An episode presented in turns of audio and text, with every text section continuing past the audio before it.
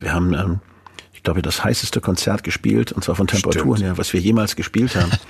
In dem Peppermint ist da so ein, so ein Veranstaltungsraum drin. Da ging aber die Klimaanlage nicht wirklich. Und dann haben wir gesagt, okay, Fury spielt ähm, das Album, ja. Für eine DVD.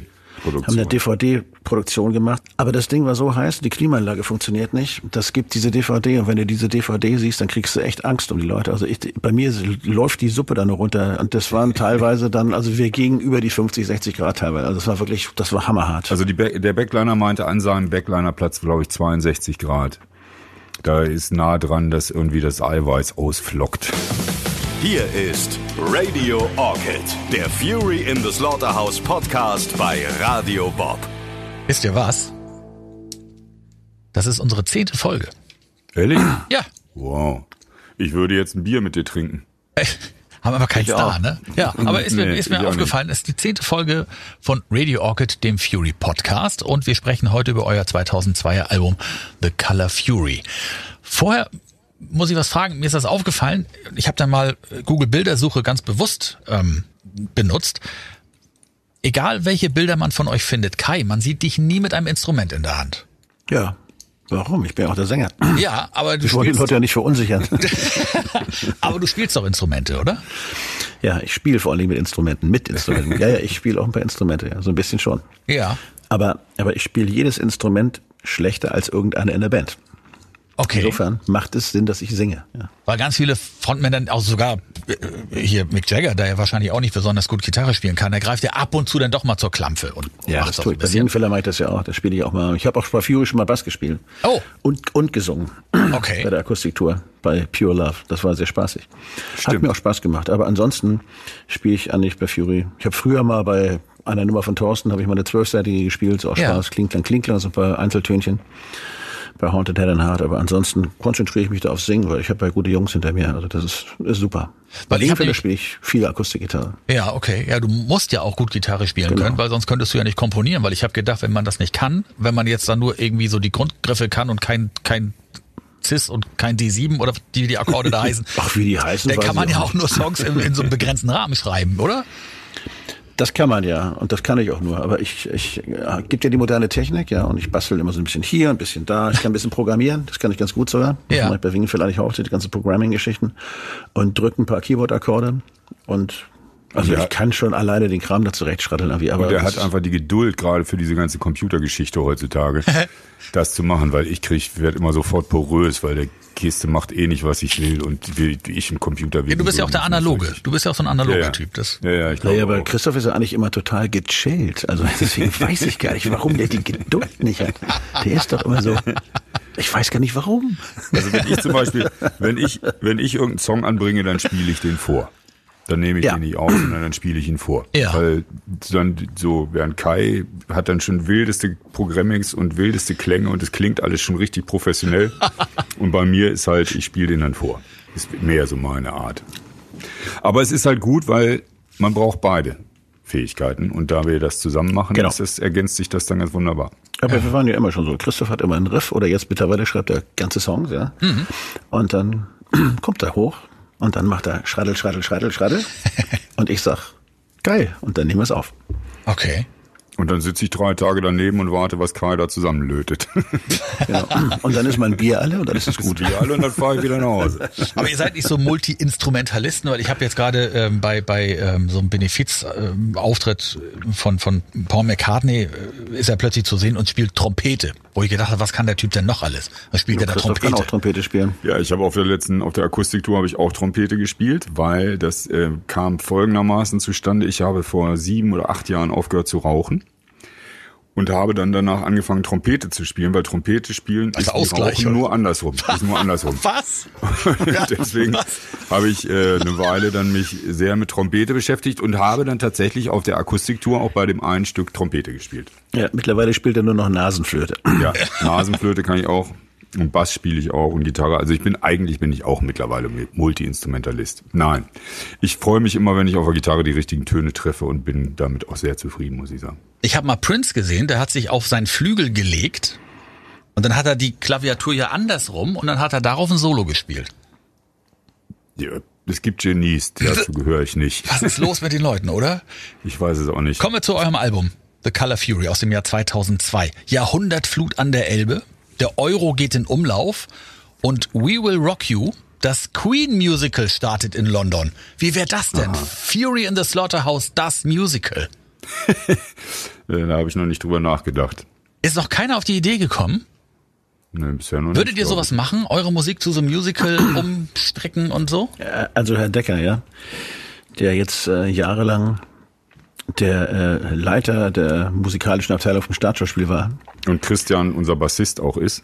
Genau, mit Vornamen Christian und sonst Herr Decker. Ähm, der hat äh, herangetragen an uns, dass es da jemand gibt, der ein Fury-Musical machen möchte. Ach was. Und wir haben gesagt, soll er doch tun. Bis jetzt haben wir noch nichts gehört. Aber um auf die Frage zu antworten, wir stehen dem sehr offen gegenüber. Die GEMA geht an uns. Wir sind dabei. Wie aber? Dann äh, steht uns ja vielleicht noch was ins Haus in Sachen Fury, das Musical. In London, New York, Ja, Berlin, wir- Rom, Ja, genau. Bielefeld. Man Aber weiß. wer, wer, Ich soll sehe mich, da Warschau, ich sehe da ganz großen Warschau. wer soll mich spielen? oh, soll ja. ich spielen? Da müssen wir mal überlegen. Wie heißt dieser rothaarige Engländer nochmal? Der da, na, Stimmt, der der hat auch eine Brille. Ed Ja, der Sheeran. vielleicht. Ed Sheeran, der spielt dich. Das ist doch eine dann, gute Idee. Okay, dann bin ich auch zufrieden. Dann hat er es auch geschafft, denn ist Ed Sheeran auch ein ganz großer. Der ist auch dabei, nur Ja, mit dem genau. Kiffen, da macht er nicht mit, glaube ich. Aber ansonsten Ja, ist man er, weiß das es wird, nicht. Sehr das gut, sehr gut, sehr gut. ja. So, wer die letzte Folge gehört hat zu dem Album Home Inside, der weiß, das Album Home Inside war das erste für die große Plattenfirma EMI. Ihr seid vom Indie-Label weg zu, zur großen EMI. Und das hat nicht so gut funktioniert. Das Album blieb hinter den Erwartungen zurück, sowohl hinter euren Erwartungen als auch den Erwartungen der EMI selbst. Und ähm, ihr musstet aber wieder ran. Das nächste Album sollte kommen. Und äh, es, es hieß am Ende, es gab ja ein Album am Ende, das können wir schon mal verraten, The Color Fury. Ja, ja. Ähm, und ihr habt gesagt, das war eine kleine Wiedergeburt. Ja, es war ganz schön. Ich erinnere mich noch ziemlich genau an den Moment, wo wir im, in der großen Freiheit im Keller saßen, im Kaiserkeller, wie der hieß, und überlegten, was machen wir mit der nächsten Platte, Warum saßt ihr da? Äh, weil wir oben gespielt haben. Ach so, und okay. die saßen mit Bär unten und waren wegen neu, nächster Platte am Reden. Und Thorsten kam um die Ecke mit der Idee, wir nennen das The Color Fury. Und das war irgendwie so bei mir jedenfalls so, dass ich dachte, ja, das ist eine gute Idee. Und dann hatte An Gero hatte den durchgeknallten Künstler Andorra an der Hand. Und damit war die Idee für die Platte eigentlich geboren. Und dann kam eben, dass wir eine Farbe sind und dann kam ein Filmprojekt, alles Mögliche dazu. Auf jeden Fall war das plötzlich wieder so, dass alle, glaube ich, Lust hatten, wieder das zu machen und dran zu arbeiten an dieser Idee. Also ihr habt ja erzählt, ihr hättet gelernt aus den Fehlern, die ihr bei der letzten Platte gemacht habt. Und die EMI stand auch noch hinter euch offensichtlich und dann hattet ihr schon wieder Bock auch. Ja, das war ganz lustig. Ich habe dann, ähm, die- jetzt muss ich auch schon wieder über mich reden. Und zwar war es beim Echo damals in, in Köln, stand ich auf der Toilette und da war der damalige Chef Heinz Kannibol, stand auf der Toilette neben mir in, beim, beim Echo. Und ich habe kurz so, während wir äh, unsere Blasen entleerten, kurz erzählt, was unsere Pläne sind für die nächste Platte, die er ja veröffentlichen musste. Und da sagte er, ach, das ist ja gut, ihr habt wieder Ideen, sehr schön, da freue ich mich drauf. Ah. Und so nahm das dann alles seinen Lauf. Kai sagt gar nichts. Was soll ich denn noch sagen? Und wenn Heinz Sannibul sagt, ach, das ist schön, da freue ich mich, dann hat er recht. Das ist übrigens ein ganz, ganz feiner Mensch, Ja. muss man einfach mal so. Und Heinz Sannibul, den schätze ich, schätze ich sehr. Ja, ein großer der Platten, deutschen Plattenindustrie. Aber ihr habt euch ja auch gesagt, wir machen diesmal nicht so diese ganz große Nummer wie beim letzten Mal, sondern ihr seid das Ganze ein bisschen mehr, mehr so an der Basis. wir hatten oder? einfach Also, die Möglichkeit, Dinge zu tun, die wir wollten. Also das, was wir jetzt gerade machen, haben wir damals auch theoretisch machen können. Weil wir hatten nämlich das Geld von der EMI, das Go von Heinz Sunnyball und konnten einfach mal gucken, was wir was wir wirklich tun wollten, ja. Und, und, und wir wollten einfach auch andere Wege gehen. Also wir wollten dadurch, dass wir den Andorra mit eingebunden haben, dieses Album komplett künstlerisch begleiten lassen. Der hat alle T-Shirts gemacht, der hat die ganze Zeit gemalt, der hat das Cover gemacht. Du hättest das Studio begleitet. sehen sollen. Und, und nebenbei haben wir uns überlegt, wir machen keine Videos. Also erstmal hat die Emi gesagt, ihr seid doch total bekloppt, aber ich hatte diese komische Idee, keine Videos zu machen, sondern junge Regisseure zu suchen, die Bock hatten, Kurzfilme für einen Song zu, zu drehen. Ja. Und das Ganze dann irgendwie im NDR laufen lassen. Und der NDR hat auch gesagt, sie machen das, die haben es auch gemacht irgendwie. Und dann haben wir der Filmförderung beantragt. Ich habe mir da drei Leute gesucht, mit denen ich das zusammen gemacht habe. Und haben wirklich dann ganz viele Filme gedreht. Also das war, das war ziemlich durchgeknallt. aber gab es dann wieder so ein großes Budget wie beim letzten Mal? Ja, ungefähr ja. gen genauso groß, aber es war halt sehr ausufernd. Für eben die ganze Kunstnummer mit Andorra war natürlich auch nicht billig. Der saß, ich weiß gar nicht wie lange, zwei Monate mit im Studio und hat den ganzen Tag gemalt. Also und die Filme waren natürlich auch nicht günstig, aber es war insgesamt so ein sehr inspiriertes Arbeiten, weil es halt was Besonderes war und nicht. Ja, aber das mit dem Film war, also wir hatten ein relativ großes Videobudget, ja, das hatten wir eh. Und das Gute ist ja, dass ich da hingehen konnte und konnte sagen, wir haben von der EMI das Budget und dann ich bin ja zur Filmförderung gegangen und habe dann gesagt, ich hätte von euch gerne nochmal genau die gleiche Summe. Und die haben wir auch gekriegt im Endeffekt. Okay. Be bevor die Platte überhaupt fertig war. Naja, weil das, ich meine, wir waren ja Fury, das war schon mal klar und wir wussten, was wir machen wollten und mit wem wir was machen wollten. Also wir hatten ja auch schon Schauspieler, die gesagt haben, klar, Jan-Josef Liefers und Sissy Perlinger und äh, Gott und die Welt wollten alle Peter schon mitmachen. Lohmeier. Ja, Peter Lohmeier und Gott und die Welt und auch lustige Regisseure. Olaf Heine hat einen Film gedreht, Franziska Stünkel hat einen Film gedreht. Anna Los war auch noch mit dabei. Im Endeffekt war das aber so, dass die Filmförderung ja gesehen hat, was wir da vorhaben. Da stand ein Konzept. Wir haben, glaube ich, 14 Aktenordner eingereicht. Also wirklich mit, mit drei Leuten dann alles komplett aufgedröselt, wer, wo, was, was das kostet, was wir machen wollen, wo das hinterher gesendet wird. Es war halt ein Kulturprojekt. Dadurch, dass der NDR gesagt hat, sie strahlen das auch aus, war das alles okay. Und dann haben die uns das Geld gegeben und wir konnten wirklich mit den jungen Filmregisseuren, den Filmemachern, konnten wir dann wirklich sechs Kurzfilme drehen im Endeffekt. Und da waren zwei Videos dabei, theoretisch, die ein bisschen länger waren. Also ich habe eins gedreht, das hat äh, knapp zehn Minuten. Und äh, ein junger Amerikaner hat eins gedreht. Und äh, das hat wahnsinnig viel Spaß gemacht und fand ich auch ein schönes Projekt. Weil ich fand so dieses, man gibt da wahnsinnig viel Geld aus für Musikvideos, fand ich irgendwie uninteressant. Natürlich ist keins von den Dingern wirklich gelaufen. Als normales Video bei MTV oder so, weil die natürlich viel zu lang waren. Die waren teilweise 20 Minuten lang, die Filme. Aber ähm, trotz alledem fand ich es war eine sehr künstlerische Variante und so war das ganze Album für uns gedacht. Also wir haben uns da in Anführungsstrichen selbst ein bisschen verwirklicht, aber auch einfach mal Musik. Es war eigentlich ein Konzeptions ein Konzeptalbum, mhm. aber nicht vom Text und nicht von der Musik her, sondern vom ganzen Umfeld. Es ging einfach so ein Gesamtkunstwerk. Wir wollten mal ein Gesamtkunstwerk machen. Ja, wir hatten halt noch dann unseren Meister Andorra dabei. Andorra, muss man zusagen, kommt eigentlich aus dem Osten und ist berühmt geworden, weil der hat eine Sojus-Rakete bemalt. Es gab mal eine Sojus-Rakete, die, äh, ich glaube, in den 90ern, Anfang der 90er, ähm, bemalt wurde und mit dieser Bemalung auch gestartet ist. Das hat die Firma West damals gesponsert und er war der Grafiker für die Firma West. Und Andorra war eine Weile eine ganz große Nummer und ist halt einfach auch ein wilder Hund. Und mit, also ich bin immer noch sehr gut mit ihm befreundet. Einige andere in der Band hatten nicht so viel Spaß mit ihm, weil er ist halt sehr durchgeschüsselt. Aber das war schon sehr, für mich sehr anregend, muss ich sagen, mit solchen Leuten zusammenzuarbeiten und mit solchen Leuten Kontakt zu haben. Das hat einfach Spaß gemacht. Das ist ein verrückter Vogel. Die meisten Leute kennen ihn, glaube ich, weil er gab es damals ein Formel-1-Team, Zack Speed hießen die. Und das Zack Speed Auto war auch von Andorra Design komplett so ein Formel 1 Renner. Der war schon, der ist schon sehr speziell, das erkennt man auch. Wenn man Andorra sieht, dann weiß man es ist Andorra. Ich hätte jetzt eher gedacht, dass ihr aus dem, aus den Erfahrungen der letzten Platte so ein bisschen ähm, demütiger an das neue Album geht und das nicht gleich so groß machen wollt, weil ihr irgendwie gedacht habt, so hat's nicht funktioniert mit den ganzen, mit dem großen Budget, mit den ganzen Studios, weil ihr seid ja jetzt auch wieder in den Peppermint Park gegangen. Ihr habt euren alten Produzenten wieder zurückgeholt von den ersten Scheiben. Und da Ja, habe ich aber gedacht, so vom es ja Gefühl so her, Die Budgets waren festgeschrieben, ja, Ja. im Vertrag. Also fast jedes Album, du musst das Album, dann kommt die, kommt die Kohle, ja. Also dann kannst du entweder die steckst du dir sie ein oder du machst was Schönes damit. Und wir haben gedacht, wir machen einfach was Schönes damit und versuchen einfach was zu machen, was, was besonders ist. Also wir haben ja gedacht, vielleicht finden auch ganz viele andere Menschen das irgendwie toll. Und äh, die Plattenfirma freut sich oder so. Also wir haben uns gefreut. Auf alle Fälle haben wir einfach was damit angestellt, von dem wir glaubten, dass es gut und wichtig ist. ja, euer Selbstvertrauen war noch da, ne? Das hätte ja auch weg sein können, dass ihr sagt irgendwie, oh Gott, nee, und das alles so, mh, wissen wir jetzt auch nicht, was wir machen als nächstes. Das war nicht so. Nee, das war nicht so. Und wir haben, was, was für uns halt, glaube ich, die Möglichkeit dabei auch war, dass wir diesen eigentlich uns mal als Schrank dargestellt sind, haben, der wir immer sind. Wir sind keine Schublade, wir sind ein Schrank. Wir sind so unterschiedlich als einzelne Charaktere in dieser Band. Und ähm, da war plötzlich Platz für jeden, sich auszutoben und auszuspielen und das Ganze trotzdem unter ein Dach zu kriegen, unter dieses Color Fury. Und deswegen, glaube ich, haben wir auch alle daran Spaß gehabt. Und es war beim Peppermint, es war halt die dritte Ausbaustufe vom Peppermint. Wir haben sie da eingeweiht. Das war auch manchmal ein bisschen schwierig, weil immer noch irgendwelche Handwerker quer durch den Aufnahmeraum ra- rannten, wenn man irgendwas tat.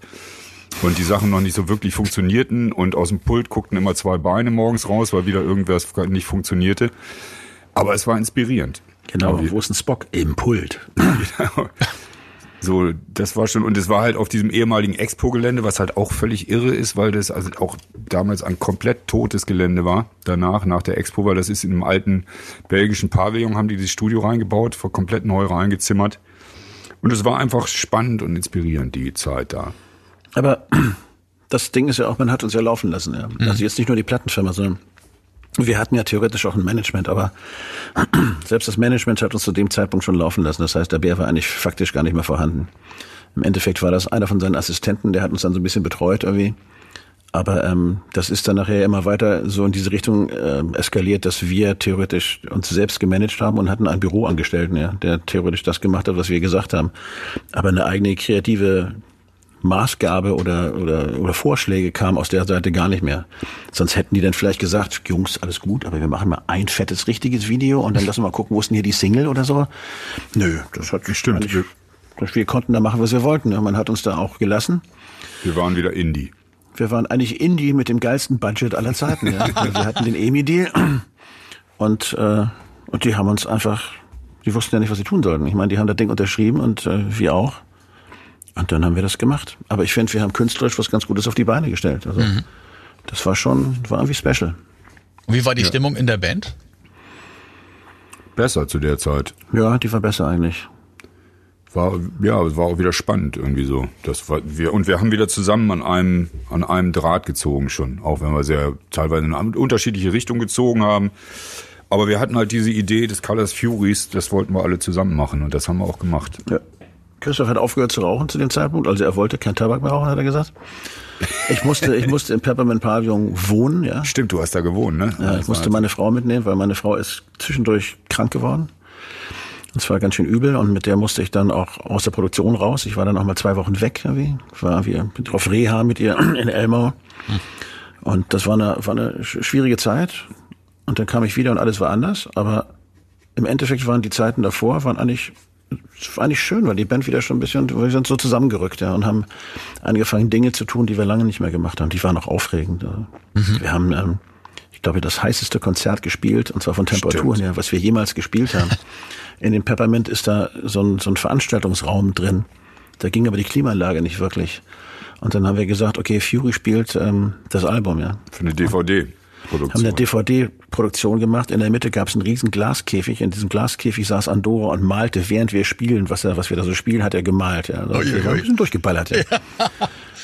Aber das Ding war so heiß, die Klimaanlage funktioniert nicht. Das gibt diese DVD und wenn du diese DVD siehst, dann kriegst du echt Angst um die Leute. Also ich, bei mir läuft die Suppe da nur runter. Andorra musste sich, hat sich fast ausgezogen bis auf die Unterhose, glaube ich, saß der dann nachher da drin. Der ist auch kollabiert in dem Ding. Was? Ja, ja, ja, das, ja. das waren teilweise dann, also wir gingen über die 50, 60 Grad teilweise. Also das war wirklich, das war hammerhart. Also die, der Backliner meinte an seinem Backlinerplatz, glaube ich, 62 Grad.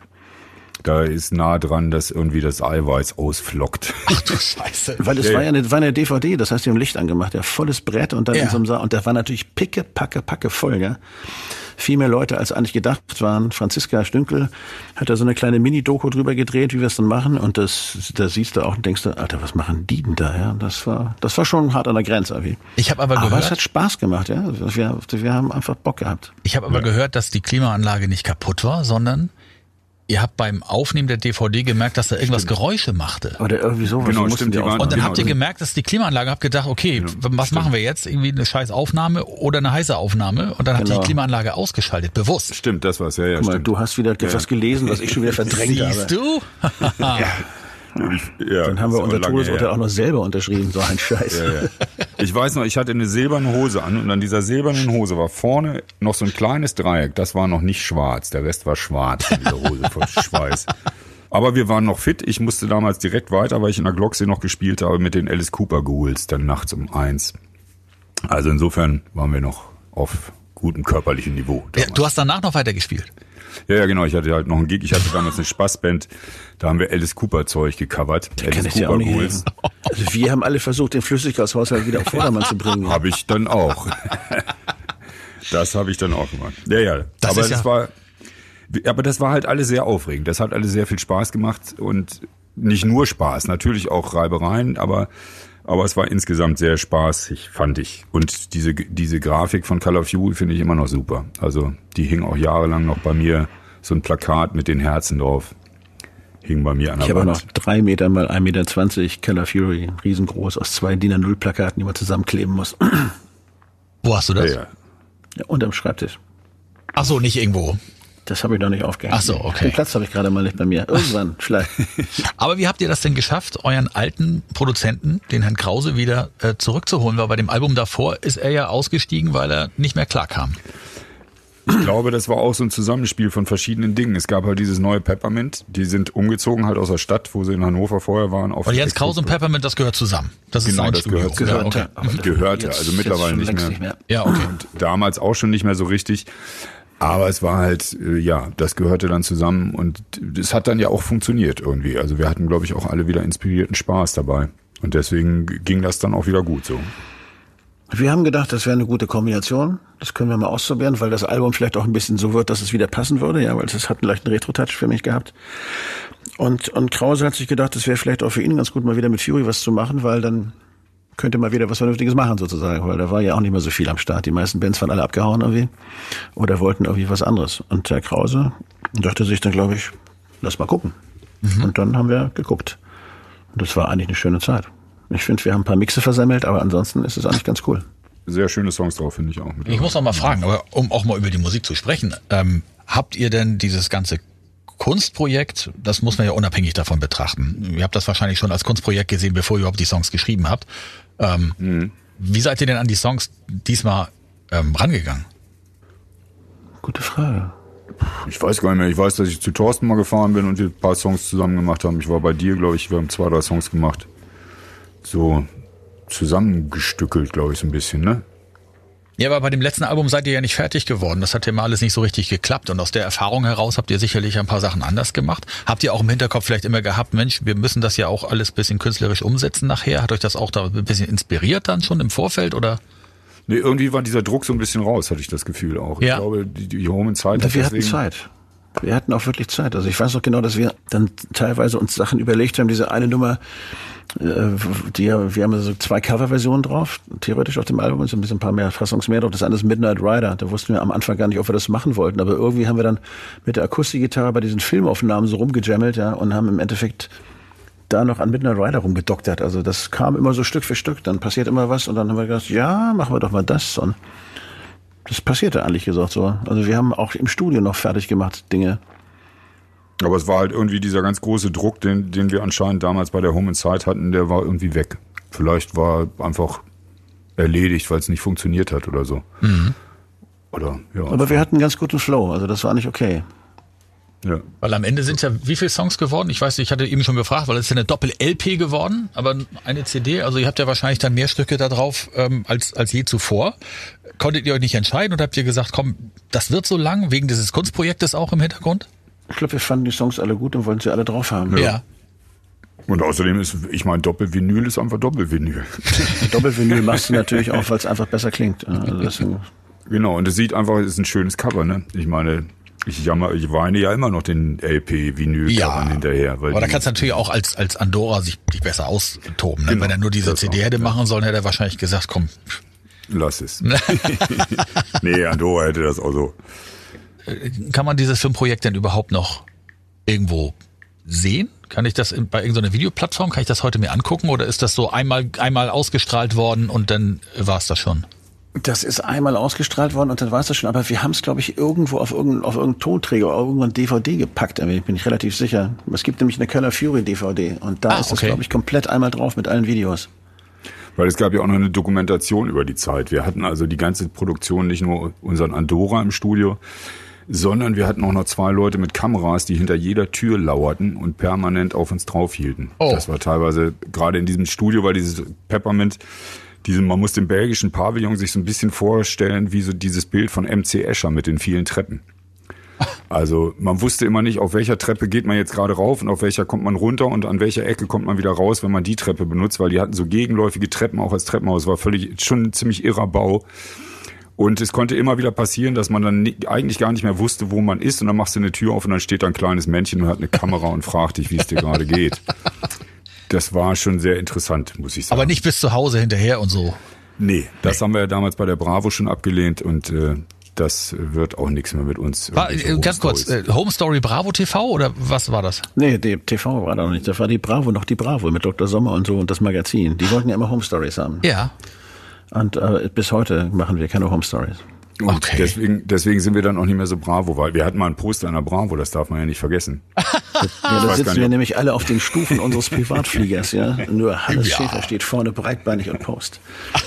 Ja, genau. Im Ihr hattet ein. Bravo-Poster? Wir hatten ein Ja, Bravo-Poster. Ja. Le- Leider mit dem zum Starschnitt haben wir es eben nicht mehr gebracht, weil wir diese Home Story dann doch nicht wollten. Ihr wart wollten Weil ich nicht Teenies dort- 1,90 Stars? bin, Christoph ist 1,90, mein Ja, Bruder ist stimmt. 1,90, das passt an keine scheiß Wand, ja. Nur Hannes war 1,80. Aber ihr seid Teenie-Stars gewesen mal? Na, Teenie war das nicht, aber wir waren auf alle Fälle in der Teenie-Star-Zeitung drin. Ja. Ja. Und eine Weile haben die uns so ein bisschen, war da war so der ein oder andere Artikel. Aber wie gesagt, wir hatten keine Lust auf diese Home Stories Zeug und damit war das Thema dann auch schnell wieder. Aber wann, ich muss da nochmal nachhaken, wann war das denn? Zu welcher Platte sind die denn da so aufgesprungen? ich glaube, es ist äh, Jau oder sowas. Nee, also zweite? später, ja, weil war ja ein bisschen zu früh. Ich glaube, das ist erst so zur Wolfgang Liedigen Zeit gewesen, würde ich mal sagen, kurz vor, kurz vor, eine vom Mono. Okay. Okay. Hooker Hey. Ja, ja, wir waren tatsächlich dann, wurde Bravo war ja auch immer ganz wichtig. Wir wurden dann nach München eingeflogen, um dann in München Fotosession mit der Bravo zu machen und so, also ein Zeug. Also es war schon, ja. Ich weiß nicht, ich habe beschissene Klamotten und sahen echt ganz komisch aus. Ich habe mich nicht wohlgefühlt bei der Bravo. Ich war schon zu alt, ja. Ja, es war, ja, es war, aber ich meine immerhin bin there, done that. ja. Aber Christoph, du wolltest noch was zu den Dreharbeiten erzählen, zu dem Kunstprojekt, wo ich Kunstbanause gleich auf die Bravo mich hier einschließe Ja. und nicht über Kunst Genau, reden wie Jan will. Josef Liefers uns verprügelte. Genau, wie gute Josef Was? Elias Ja, uns verprügelte. Es gibt, es gibt halt ein Video, das hat Olaf Heine gedreht. Bela B. spielt da auch mit und Jan-Josef Liefers. Auf jeden Fall spielen wir irgendwie so eine, so eine Straßenmusiktruppe. Und Jan-Josef Liefers kommt aus dem, aus dem, aus irgendwo aus der Kneipe raus oder aus dem Restaurant, weil wir eben auf den Sack gehen und pault uns an. Und ich war das einfach nicht, ich kenne mich mit Schauspielen nicht aus mit Schauspielern. Auf jeden Fall kommt er da raus und verprügelt uns mehr oder weniger gleich. Also meine Gitarre hat schwere, hat schwere Spuren davon. Also so, damit habe ich nicht gerechnet. Ich dachte immer, Schauspieler, die tun so als ob. Aber nein, ich weiß jetzt, Schauspieler tun nicht so als ob, sondern Schauspieler versuchen so zu sein, wie die Szene ist. Und wir, also ich war auf jeden Fall völlig, ich dachte, eine Weile wollte ich mit Jan auch kein Bier mehr trinken. Dann. Gab es da keine Probe vorher oder wurde euch nicht gesagt, Nee, da auf, gab's keine nee, Probe. da Also das gab's uns keine nicht Probe. leisten. Da gab es keine Das war ein Probe. Nachtdreh, ja, das, das- war ein Nachtdreh. Ja. Genau, Nachtdreh in Hafen City, da wo die Hafen City noch noch äh, Hafen City war. Also da war nichts mit mit irgendwie Proben oder so. Das war ein riesen, war teilweise ja Riesenproduktion. Also diese Olaf Heine Ding war echt riesig mit Bela und mit Jan und das war schon wow. Ja, das war, der war auch ein bisschen aufwendiger, weil das dann wirklich eine richtige Filmproduktion war. Also und die anderen Sachen waren ein bisschen durchgeknallter. Zum Beispiel gab es einen Menschen, der hat auch das Cover damals gemacht ähm, bei bei Home Inside, Walter Welke, also genannt geboren Thielsch. Der hat einen, so einen alten Citroën gefunden, der oben anstatt Dach eine Glaskuppel hatte, ja. Und da sind Christoph und ein schönes Mädchen seiner Wahl, sage ich mal so. nee, nee, war eine portugiesische Schuhverkäuferin, aber das ist nicht aber zur auch von mir aus ist es auch, aber sie war trotzdem schön, ja. Es gibt Ja. auch schöne portugiesische Schuhverkäufer, die möchten ja niemanden diskriminieren. Aber die beiden sind mit diesem Auto, mit einer ganz skurrilen, also die haben es colormäßig cool gegradet und ein, ein wunderschönes Lied, was ich irgendwann mal hier oben mit, wer, warst du dabei? Ja, der Riff auf jeden Der Riff, Fall. ne, ja, ist von ja. dir, genau. Und, und irgendwelchen Fly, Sadness, Fly. Fly, Sadness, Fly. Und dann haben wir so ein Ding da draus gemacht, was so sehr, wie soll ich sagen, das ist eine sehr monotone, aber wunderschöne, melancholische Nummer, ja. Und die fahren theoretisch einfach irgendwie sechs Minuten lang durch die Gegend mit dem Auto, mit dieser Glaskuppel oben drin. Das sieht einfach ein bisschen durchgeballert aus, aber es ist einfach, ich fand's total cool. Solche Sachen haben wir gemacht. Oder Besonders, und es war sehr abenteuerlich für mich auch, weil dieses Auto gehörte Walter. Da war aber die Versicherung längst abgelaufen und der TÜV war auch runter, deswegen haben die diese Beule da reingebaut. Und dann sind wir den ganzen Tag mit der Kiste in und um Hamburg rumgefahren, ohne Versicherung. Ich war der Fahrer und ich dachte mir immer so, scheiße, wenn hier irgendwas schief geht. Und dann weiß ich noch auf der Autobahn, auf die, wenn du die A1 nach Hamburg reinkommst, macht die so eine Kurve da bei, bei Aluswiss vorbei, wie hieß das früher. Ähm, und da bin ich auf der linken Spur gefahren und auf der rechten Spur waren die mit dem Kamerawagen und haben gefilmt in eine Kamera in, in unser Auto rein und wir mussten natürlich langsam fahren. Das heißt, wir haben die Straße mehr oder weniger gesperrt und ich fuhr also dieses unversicherte knallblaue Citroën Dingens mit mit so einer Papstkuppel oben drauf. Das war schon ja, das war da hat man sich noch was getraut in dem Alter, du. Da ist es gut, wenn man gechillt ist, würde ich sagen. Ja. Ja. Und, Nee, und dann habe ich auch noch so ein Ding gedreht, das war sehr speziell. Und das war auch noch so ein bisschen Aufwand, weil wir zwar in Hannover gedreht haben, aber mit relativ viel Requisite. Und mit auch sehr Oliver gechillt. Kalkow und Dietmar Wischmeier als Zentrale des Ministeriums für Musik. Und ähm, das war sehr speziell. ja, das muss man sagen. Midnight Rider, halt dieser, dieser, dieser Reggae, den wir da genommen haben, diese Coverversion von, ich weiß gar nicht, wie hieß die Band, von der die Nummer ist. Weiß ich gar nicht mehr. Midnight Rider. Keine Ahnung, vergessen. Ja, ja, Gero kommt aus dem Gully, Joint rauchend und da gab es lustige Szenen auch bei. Teilweise, teilweise habe ich dann Comic-Passagen einbauen lassen, irgendwie in das Ding. Also es gibt so eine, so eine Mischung aus Videospiel und Video, ja. Aber es ist sehr, sehr spannend. Und es war, ich hatte ein richtiges Kamerateam. Das ist das erste Mal, dass ich mir eine richtige Crew leisten konnte mit allem, was dazugehört. Mit mal. und Licht und allem drum und dran. Ich musste halt dann noch Regie machen und den Schnitt überwachen, ja. Und das war cool. Und es ist ein sehr, sehr lustiges Video geworden. Aber ich habe jetzt mal geguckt, während ihr hier ähm, erzählt habt, es gibt es nicht mehr zu kaufen, die DVD offensichtlich. Es gibt nur noch ein paar andere Sachen. Ähm, vielleicht bei YouTube irgendwie was oder so, wird wahrscheinlich in mieser Qualität, aber ich will das jetzt Wir sehen. gucken ja gerade, dass wir mal unseren gesamten Backkatalog, weil Ja. der liegt ja bei uns, dass wir den mal irgendwo hingeben, wo drei Mark investiert werden und wir alles wieder auflegen können. Und dann werden die Sachen auch dabei, haben. oder? Da muss man davon ausgehen, dass man auch solche Sachen wieder auflegen Ja, darf, wir, ja. wir versuchen halt auch gerade unseren, dieses ganze YouTube-Gelöt und so auf, auf, mal wieder auf gerade zu ziehen. Ja. Vielleicht kann man da sowas ja dann auch mal machen. Weil das Also Midnight das- Rider, Christa, Midnight Rider kannst du dir auf YouTube angucken. Das Okay. geht auf alle Fälle. Weil ihr habt da so einen Aufwand betrieben und dann wurde das einmal gesendet, wahrscheinlich um 23.30 Uhr irgendwie. Ja, das wurde auch nochmal wiederholt. Also so Also okay. Heute dann um 2.15 Uhr wurde es nochmal wiederholt. bei, bei Dreisat oder so. Der Klassiker, ja. The Color Fury, euer 2002er Werk. Da seid ihr wahrscheinlich aus heutiger Sicht ein bisschen versöhnlicher mit. Als mit der Platte davor. Auf jeden Fall. Also das war ein großer Spaß. So, also gerade jetzt im Nachhinein, wenn man dann auch vergisst, dass man bestimmt auch Ärger zwischendurch hatte. Das war ein großer Spaß und äh, wie gesagt, ich bin mit Andorra immer noch sehr gut befreundet und da sind einfach nachhaltige Dinge bei entstanden, glaube ich. Und bei mir ist es so, ich finde das musikalisch gesehen fast gleichwertig wie, wie, wie die Nummer davor. Die mochte ich nämlich auch sehr gerne. Ähm, da sind einige Sachen dabei, die finde ich ein bisschen belangloser. Dafür sind einige Sachen dabei, die finde ich sehr schön und sehr persönlich. Die Zeit war eine schöne Zeit, weil ich mehr Spaß mit der Band hatte, weil man die auch öfters mal gesehen hat. War für mich nur unterbrochen durch dieses, äh, durch meine Frau, was äh, sehr blöd war. Aber ansonsten hatte man so das Gefühl, man hat sich wieder so ein bisschen zusammengerauft, was glaube ich auch eine ganz gute Grundvoraussetzung war, um danach irgendwie weiterzumachen. Dann hätten wir das glaube ich nicht getan und wären weiter so wahnwitzig durch die Gegend geeiert wie bei dem Album davor. Dann wäre es, glaube ich, das Ende der Band gewesen, egal was wir dann für Vertrag mit der EMI gemacht hätten. Aber das war vielleicht auch ein guter Moment, ja, weil wir hatten diesen Vertrag und konnten da auch nicht so einfach raus. Wir mussten nämlich weitermachen. Und ähm, das ist dann halt das, äh, das einzig Positive an diesem Deal. Wobei man sagen muss, ja, weil wir werden ja das nächste Mal mit dem Album weitermachen, da sind wir denn schon mal nicht mehr bei der EMI. Ja. Die EMI hat sich dann nämlich überlegt, das ist zwar eine tolle Band und die sind künstlerisch bestimmt auch wertvoll, aber die spielen die Kohle nie wieder ein. Ja, wir müssen irgendwas machen, weil sonst müssen wir nämlich die nächsten drei Alben auch noch bezahlen. Also haben sie gesagt, sie bieten uns eine Summe X an, ja, und alle Rechte an den Platten, die wir gemacht haben, plus die Rechte an den Soloalben von mir, weil das war auch in der EMI, wenn wir gehen. Und da haben wir uns überlegt, Gute Okay. Idee. okay, Man zahlt euch eine Summe und gibt euch gleichzeitig noch die Rechte wieder. Genau, An- an das hat unser Anwalt, der damals mich, ja, ja, wir hatten einen sehr guten Anwalt Oh ja. in Berlin, der hat dann gesagt, ja, die gehen schon, aber ihr könnt euch überlegen, ah, ihr zahlt diese Millionensumme oder ihr zahlt diese Millionensumme. Was wollt ihr denn? Und da haben sie gesagt, dann nehmen wir doch diese da. Und dann hat er Ja. gesagt, das ist cool, aber dann noch die Rechte. Ach, wie geil. gesagt, super. Ja, man muss ja mal sagen, die, die EMI äh, hat euch unter Vertrag genommen, weil ihr Goldplatten davor abgeliefert habt. Brilliant Thieves 97 war auf Platz 3. Dann habt ihr mit Home Inside bei der EMI Platz 9 und The Color Fury landete auf Platz 13. Ja. Ja. Da waren die dann nicht so zufrieden. Nee, und es war aber, ich meine, man darf auch nicht vergessen, da ging das ja dann auch schon los, dass die große Zeit, goldene Zeit des Musikbusiness allmählich dem Ende entgeging. Die Plattenfirmen Ja. hatten 20 Jahre lang davon gelebt, dass sie alle ihre großen Platten als neu remasterte CDs auf den Markt gebracht haben und sich eine goldene Nase verkauft haben, äh, ja, er, erwirtschaftet haben damit. Aber alles andere hat drunter gelitten und dann war diese Blase plötzlich vorbei und das Musikgeschäft fing an, doch massiv nach unten zu gehen.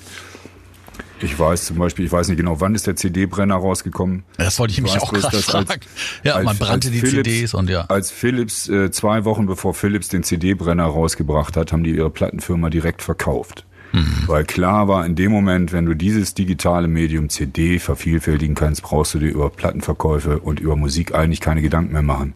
Und das ging ja damals los. Ja. Also insofern äh, überkreuzt sich das ein bisschen. Das war aber auch ein bisschen schwierig. Man muss ja auch sagen, dass Fury eine Kapelle ist, die nicht einfach zu vermarkten ist. Ja? Und diese Plattenfirmen hatten sich damals genauso wie Christoph vorhin schon sagte, auf der einen Seite darauf eingeschossen, entweder altes analoges Produkt erstmal digital zu machen oder dann jetzt nicht zu begreifen, dass es demnächst noch eine neue Art von digital geben wird, wenn nämlich irgendwelche Computerfirmen die Musikindustrie übernehmen. Und auf der anderen Seite haben die keinen Weg gefunden, wie sie so eine Kapelle wie Fury vermarkten können. Ja, das ist so, wenn du denen am Anfang Radiohead gegeben hättest in Deutschland, die hätten das auch nicht begriffen. Ja, da musste ein Ami kommen und dann kam dann irgendwie Creep und dann ging's los.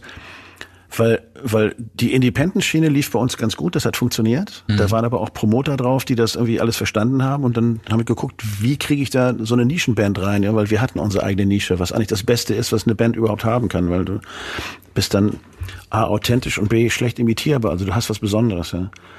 Und wenn du in so eine große Maschine kommst, wo die das Ding abspulen, machen das eigentlich für fast alle Künstler so ungefähr gleich und überlegen sich nur noch ein lustiges Gimmick, was man irgendwie als äh, Werbegeschenk hat, dann funktioniert es nicht. Vor allem nicht bei so einer Band wie uns. Und das Zusammenspiel zwischen Bär und der Emi hat nur einmal funktioniert, und zwar als sie den Vertrag unterschrieben haben. Und danach hat es nicht funktioniert und mit uns auch nicht. Und das war halt ein Fehler. Also wir haben hätten vielleicht auf ein anderes Management und eine andere Plattenfirma setzen können oder sollen. oder die hätten sich genau überlegen müssen, wen sie da kaufen, ja weil wir waren jetzt nicht so eine normale Band, wo man dann einfach auf diese Knöpfe drückt, auf die man immer drücken kann, weil wir waren halt keine Single-Band. Wir waren eine Albumband. Wir standen für etwas und, und wir wurden denen verkauft als eine Band, wo man die Kohle über die Singles recoupen kann, ja. Und dass sie das nicht gesehen haben. Ich meine, da guckt man einmal ran, hatten die schon mal eine Single und dann stellen die fest, nee, noch nie. Die haben zwar schon ein paar Millionen Platten verkauft, aber die hatten noch nie einen Single-Erfolg, noch mhm. niemals eine Top 50 oder sowas. Never. Dann mache ich keinen Single-Deal. Aber die wollten unbedingt die Kapelle haben. Also ich glaube, Herr Fest wollte die Band unbedingt haben, bevor er gegangen ist. Und die anderen haben gesagt, tu das nicht. Und ja, hat, glaube ich, der Emi noch ein kleines Geschenk hinterlassen. Ja, aber trotzdem danke für die Zeit. Unbedingt. Unbedingt. Wir haben so viel gelernt. Und dann konntet ihr zwei Jahre später wieder da weitermachen, wo ihr vorher wart, nicht beim kleinen Indie-Label. Und darüber sprechen wir in der nächsten Folge. Genau. Schlage ich jetzt mal so vor. Wir bauen uns ein eigenes Studio, ja. eine eigene Welt und eine eigene Platte. Uiuiuiui. Fury in the Slaughterhouse, das Musical. da, da. Und Ed Sheeran in der Hauptrolle. Und der Bravo-Starschnitt, der kommt. Okay, dann hören wir uns in der nächsten Folge wieder. Bis genau, hört, beim, hört beim Kopf auf, aber ist egal. Tschüss. Tschüss. Das war Radio Orchid, der Fury in the Slaughterhouse Podcast bei Radio Bob. Mehr davon jederzeit auf radiobob.de und in der MyBob App für euer Smartphone. Radio Bob, Deutschlands Rockradio.